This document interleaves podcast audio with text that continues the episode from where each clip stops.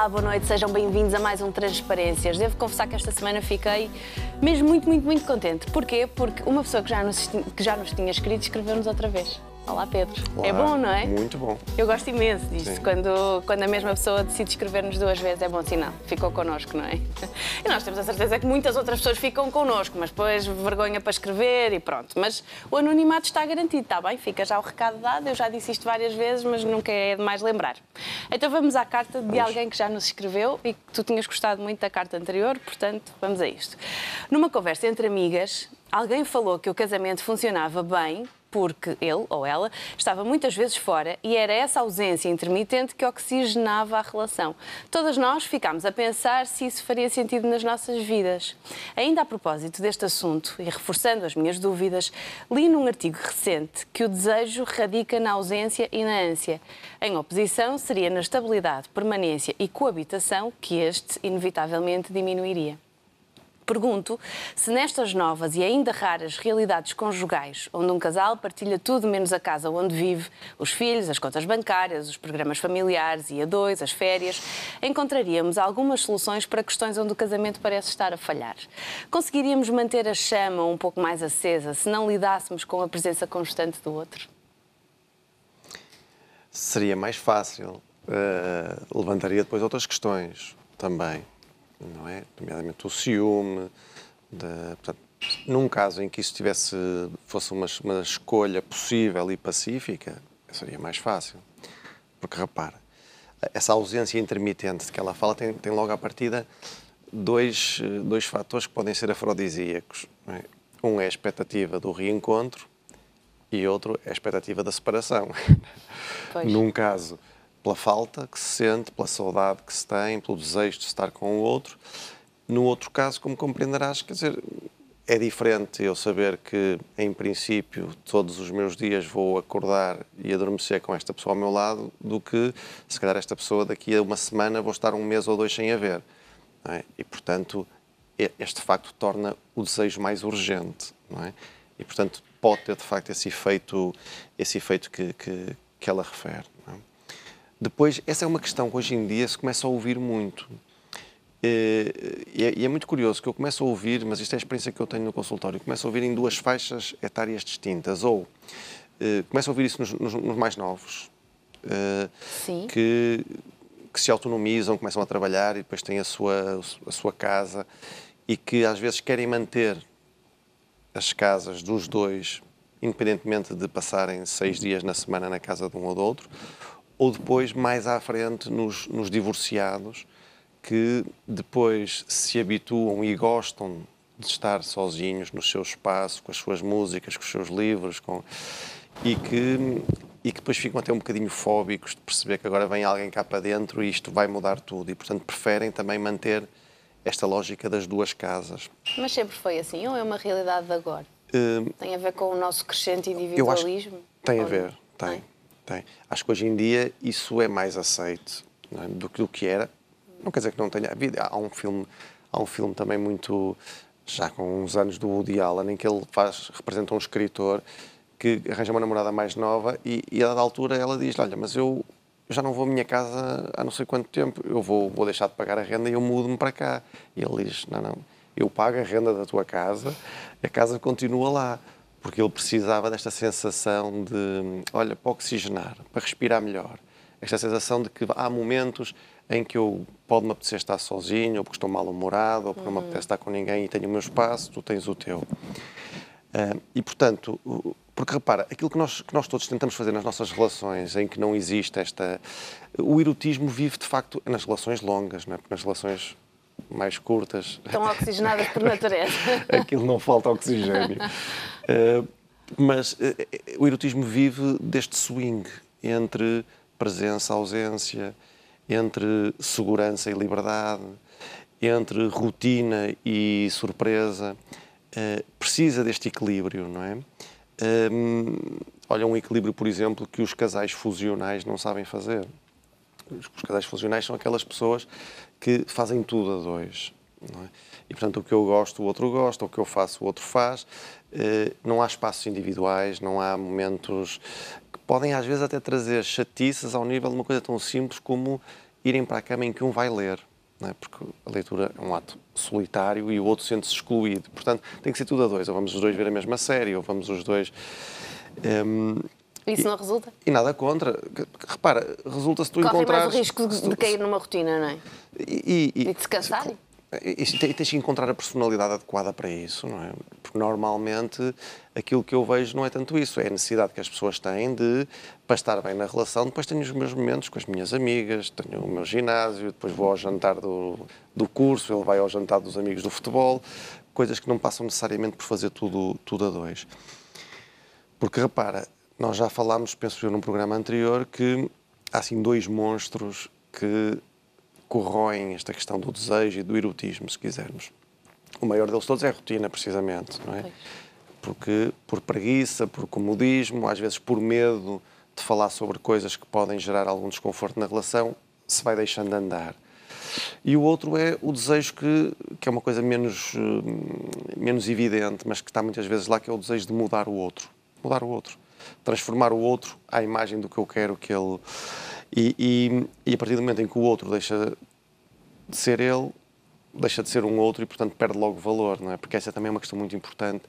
Nós, nós infelizmente, somos assim umas criaturas que, quando achamos que o, que o outro está adquirido, e automaticamente ele desvaloriza-se aos nossos olhos. É? Começamos a olhar mais para os defeitos. E, e isto deserotiza a relação. Nós falamos, num, quando falamos num programa sobre o ciúme, lembramos isso mesmo, não é? Que esta sensação de que, ok, eu não, não, não posso estar sempre sob ameaça, mas também ter esta ideia de que ele vai lá estar independentemente do que eu fizer, também não é bom para, para a relação. E, portanto, é verdade que hoje em dia há casais que tentam recorrer a esta solução de cada um na sua, na sua casa. Para isso, como é evidente, é preciso poder, porque estas coisas saem caro Sim. e custam dinheiro. Em alguns casos, até já vou vendo casais em que há filhos e em que se opta por regimes ou de eh, semana de um, semana, semana com um, semana com outro, em que o outro pode ir lá ficar lá a dormir, noutros casos não. É como ser mais a mãe e os filhos numa casa e o pai depois vai podendo lá estar. As... E às vezes podemos estar a falar de situações em que dos sete dias da semana dormem lá os sete. Mas há este, é, é, é o espaço psicológico, é esta sensação que. Eh, porque repara, isto, como tu dizias, tem a ver com os tempos que vivemos. Hoje em dia anda tudo à procura da quadratura do círculo, que é como é que eu vou saborear os prazeres do amor sem ter que levar com as chatices, com o tédio, com o sofrimento. Isso não existe.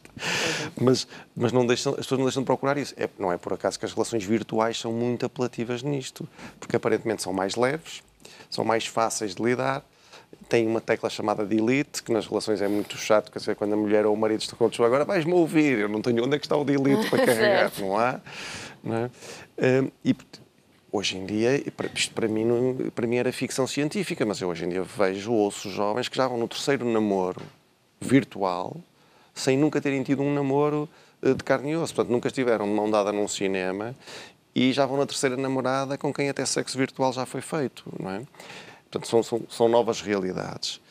Mas, hum, voltando à carta da espectadora, que é muito curiosa, porque, uh, repara, o, o é muito, hoje em dia, se Platão dizia que o homem era um ser incompleto e que tinha que ir à procura da, da sua metade da laranja uhum.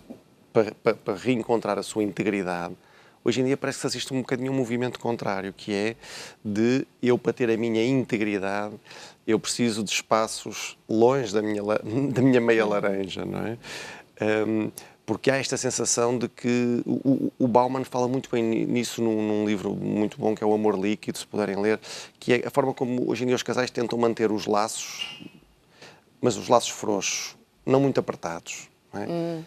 Eh, porque se está muito apertado, as pessoas asfixiam e a coisa corre mal. Se, se fica com a sensação de que eu estou, mas posso não estar, é mais fácil estar para este novo movimento que nós vamos a, a, assistindo. Agora, o que a espectadora diz, e muitas vezes é verdade, a ausência do outro, que quando amamos, não é? quando não amamos, a ausência do outro é um alívio, mas a ausência do outro que nós amamos torna-o sempre mais presente na nossa mente. Sim. E, portanto, o desejo de estar com ele aumenta.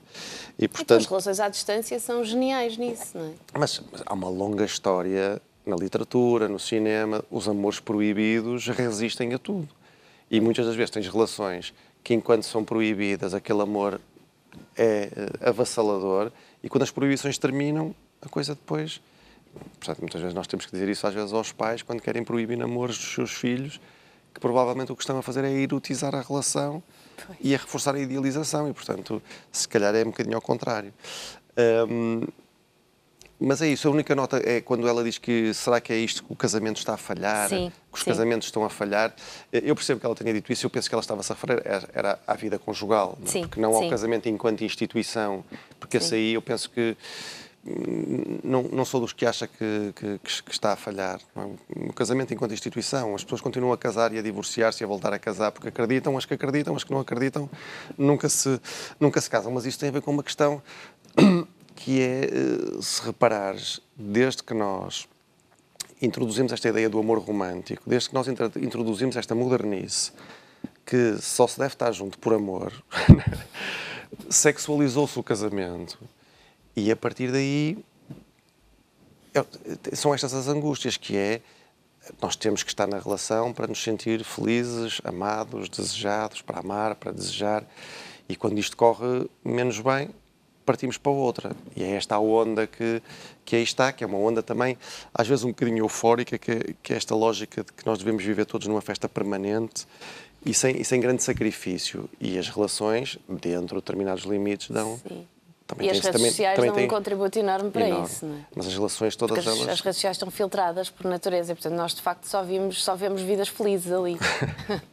É verdade. Quer dizer, e é, quer queiramos, quer não, exerce alguma pressão sobre uma grande muita parte pressão, de nós. Muita pressão. A pressão que a pressão, quando eu era jovem, exerciam as telenovelas, não é? Pois. Que eram as meninas a dizer, mas aquele homem fala-lhe de amor e fala-lhe de sentimentos e vocês não sabem falar sobre isso.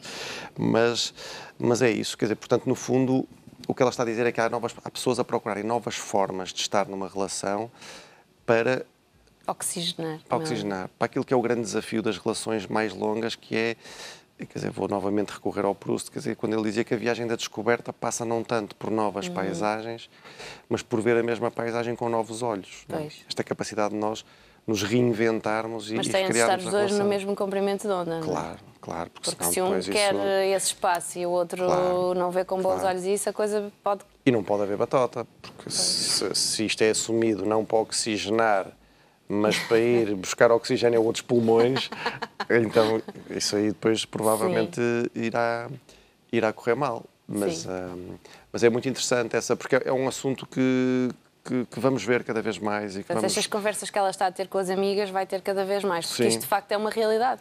Uh, cada vez mais presente entre nós. E temos exemplos de figuras públicas que, que vivem assim. Claro que sim. E que dizem e publicamente, sem problema, que de facto só conseguem viver assim, cada um na sua casa, e estão juntos quando querem estar juntos.